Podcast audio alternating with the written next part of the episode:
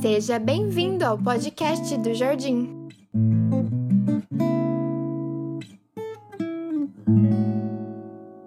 Muito bem, estamos aí para mais um podcast da nossa série sobre o Sermão do Monte e com certeza eu estou sendo muito edificado. Estou com mais uma vez aqui com meus convidados de honra aqui, a Jo está dando risada aqui. Ah, com certeza, muito edificados. É, só...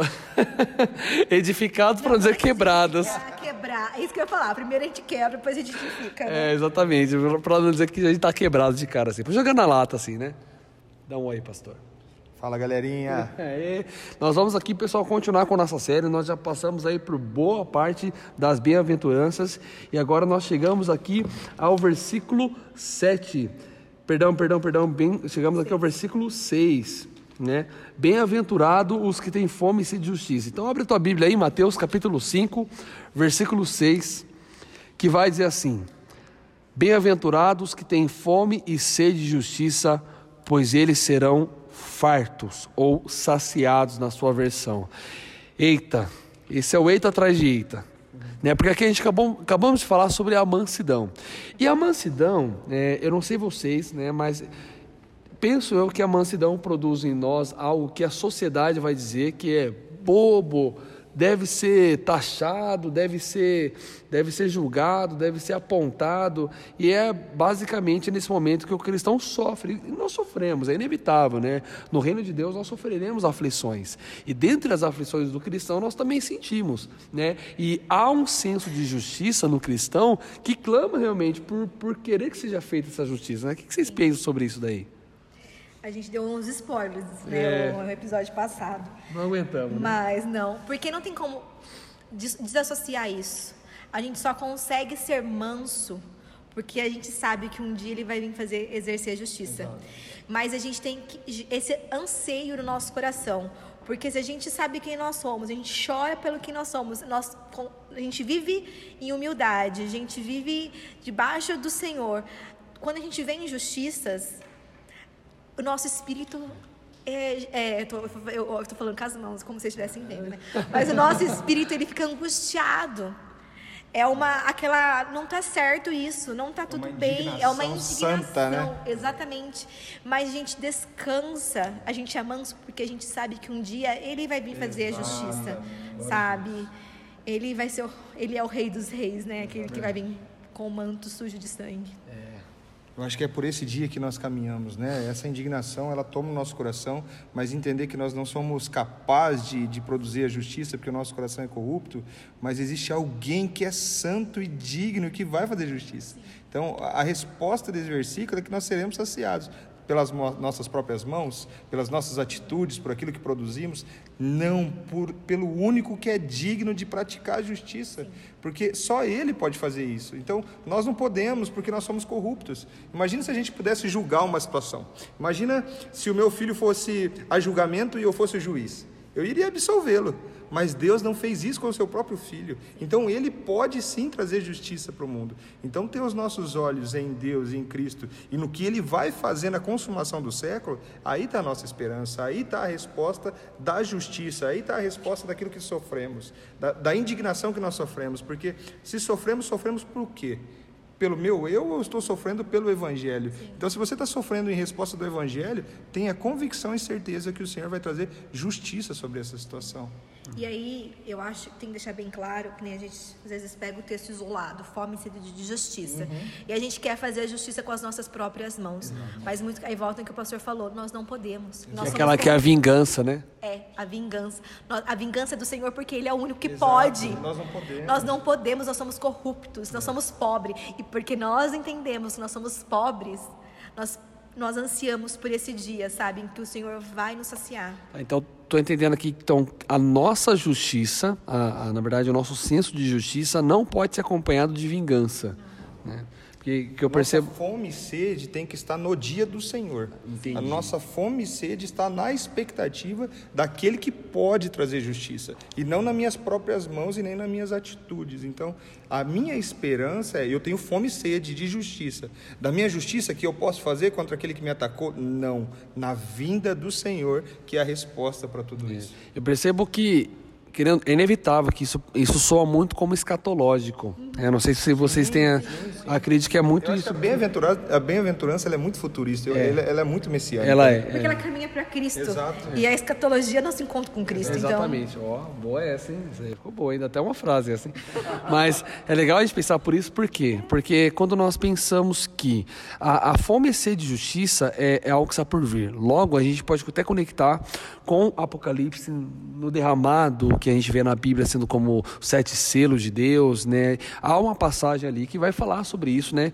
Inclusive que a Bíblia vai dizer assim que os santos do Senhor clamarão ao santo e dirá ele: Senhor, quando tu farás justiça pelo nosso sangue vertido a teu favor? E a resposta do Senhor, o Santo, né, referido aqui, é: ainda é necessário que aconteça algumas coisas, o Senhor vai falar a respeito dos mártires, o Senhor vai falar a respeito de algumas coisas. Então, assim, há uma expectativa pela justiça, mas também eu vejo que essa expectativa da justiça do Senhor é muito cumprimento também de que Ele venha também, né? Então assim há, um link muito forte eu percebo nisso aí. Há uma expectativa para que o Senhor faça justiça, bem como que Ele venha, né? Não sei se vocês sentem isso também, né? E também, eu acho também a gente não pode esquecer que é algo de dentro para fora. A justiça, primeiro, tem que começar em nós, que é o nosso desejo de santidade. Eu quero ser santo em todas as áreas da minha vida. E não só eu, mas como que tudo ao meu redor seja livre do pecado. E quando isso vai acontecer? Na Exatamente. segunda vinda de é o do. Espírito Santo em nós, nos convencendo do pecado, da justiça e do, juízo, né? É muito alinhado. Meu Deus. Porque tudo caminha para a plenitude dos tempos. É só quando você é convencido da justiça, você tem expectativa naquilo que Deus vai fazer. Porque senão você está dentro é, da ira do Senhor. Então, se o Senhor, é, se, o, se o Espírito Santo te convence do pecado, da justiça e do juízo, aí você tem fome e sede para o dia do Senhor. Porque senão você está debaixo da ira de Deus. E se, se a gente fala que nós somos cristãos, a gente, nosso coração não é incomodado por esse anseio, tem alguma coisa errada. Porque esse é o anseio que está no coração de Deus. Esse é o anseio do Espírito Santo, Exato. sabe? O Espírito Santo tem orado, intercedido por isso. Tem gemido. Tem gemido por isso. Então a gente precisa se questionar. Eu tenho sede e fome de justiça? E não é essas de injustiça, ah, é porque o Brasil é corrupto, estou indignada com os políticos. Não, não é essa. Mas é a injustiça do pecado. Que está transformando a minha vida. E está me afastando do Senhor e tem afastado também, destruído toda a criação. É ansiar por esse voltar para o Éden, né? Exatamente isso, Júlio. Esse é, esse é o sentimento, a injustiça de porque eu não estou do lado do meu amado. O que o pecado fez que não me deixa me aproximar de Deus. Então, quando eu tenho fome e sede de justiça, eu tenho a fome do próprio Deus, porque eu, eu quero estar me conectando com Ele. Se eu tenho fome e sede de justiça, eu quero estar com o próprio Cristo. Então, acho que esse é o tempo, né? É, galera, ó, a parada tá ficando estreita aqui.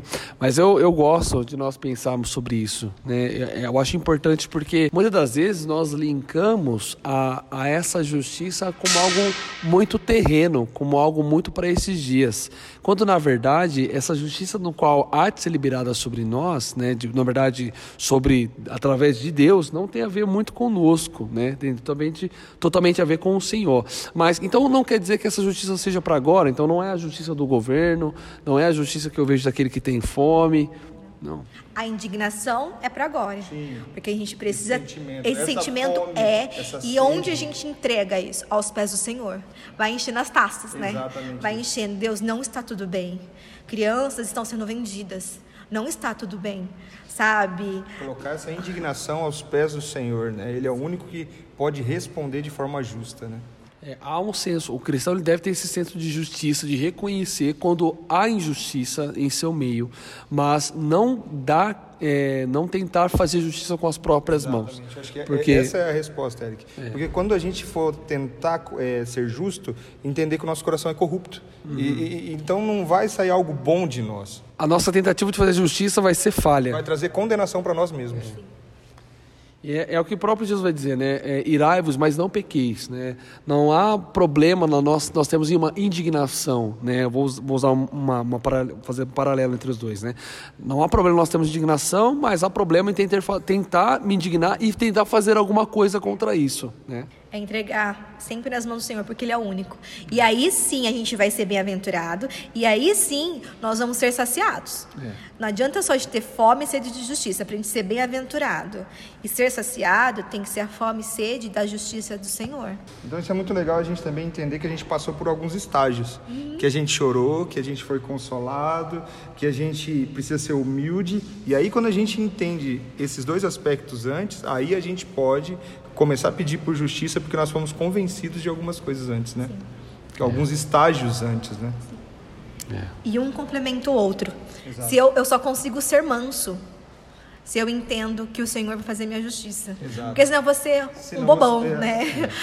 Não vou Não ser bem-aventurado. E não só isso, eu só consigo esperar a justiça que vem de Deus se eu estou vazio da minha própria vontade, vazio do meu próprio ego, vazio da minha própria ira que entristece o coração de Deus. Porque se eu não estiver vazio de mim mesmo, mas pelo contrário, estão cheio de mim mesmo, cheio da minha carnalidade, eu vou fazer justiça com minhas próprias mãos. E esse é um grande problema, porque nós estamos muito próximos de tentar fazer justiça com as nossas próprias mãos. Nós estamos num cenário em que as pessoas estão saindo para a rua, estão protestando, estão tentando fazer justiça com as próprias mãos, quando na verdade independe da nossa vontade, independe do que a gente pode fazer. Nós precisamos confiar e esperar no Senhor. Eu acredito que isso é o melhor que nós podemos fazer. Lembrar que não está tudo bem e não vai ficar tudo bem. Não vai ser um político, não vai ser organizações, não vão ser essas pessoas que vão fazer justiça. É Jesus. É. a segunda vinda de Cristo. E eu quero compartilhar um testemunho. Uma vez eu tava, eu fui para Íris lá de, de Fortaleza. Tem um trabalho com as prostitutas. Isso mostra muito a nossa justiça própria. E a gente estava fazendo trabalho com as prostitutas. Aí eu vi um cara que estava comprando ela, sabe? Um cafetão. Nossa, meu coração se indignou. Falei assim, tem que ir pro inferno, tem que morrer. Ai, Jesus, Matar né? ele. Igual mandar Mata fogo, ele, manda mata fogo ele. do céu sobre ele. Aí minha amiga missionária Pedir falou- justiça do céu. é. Aí a minha amiga missionária falou, Ju, Jesus morreu por ele também. Aquilo me quebrou. Eu fui pro meu quarto aquele dia, orei e falei assim, Deus, eu não consigo orar por essa pessoa.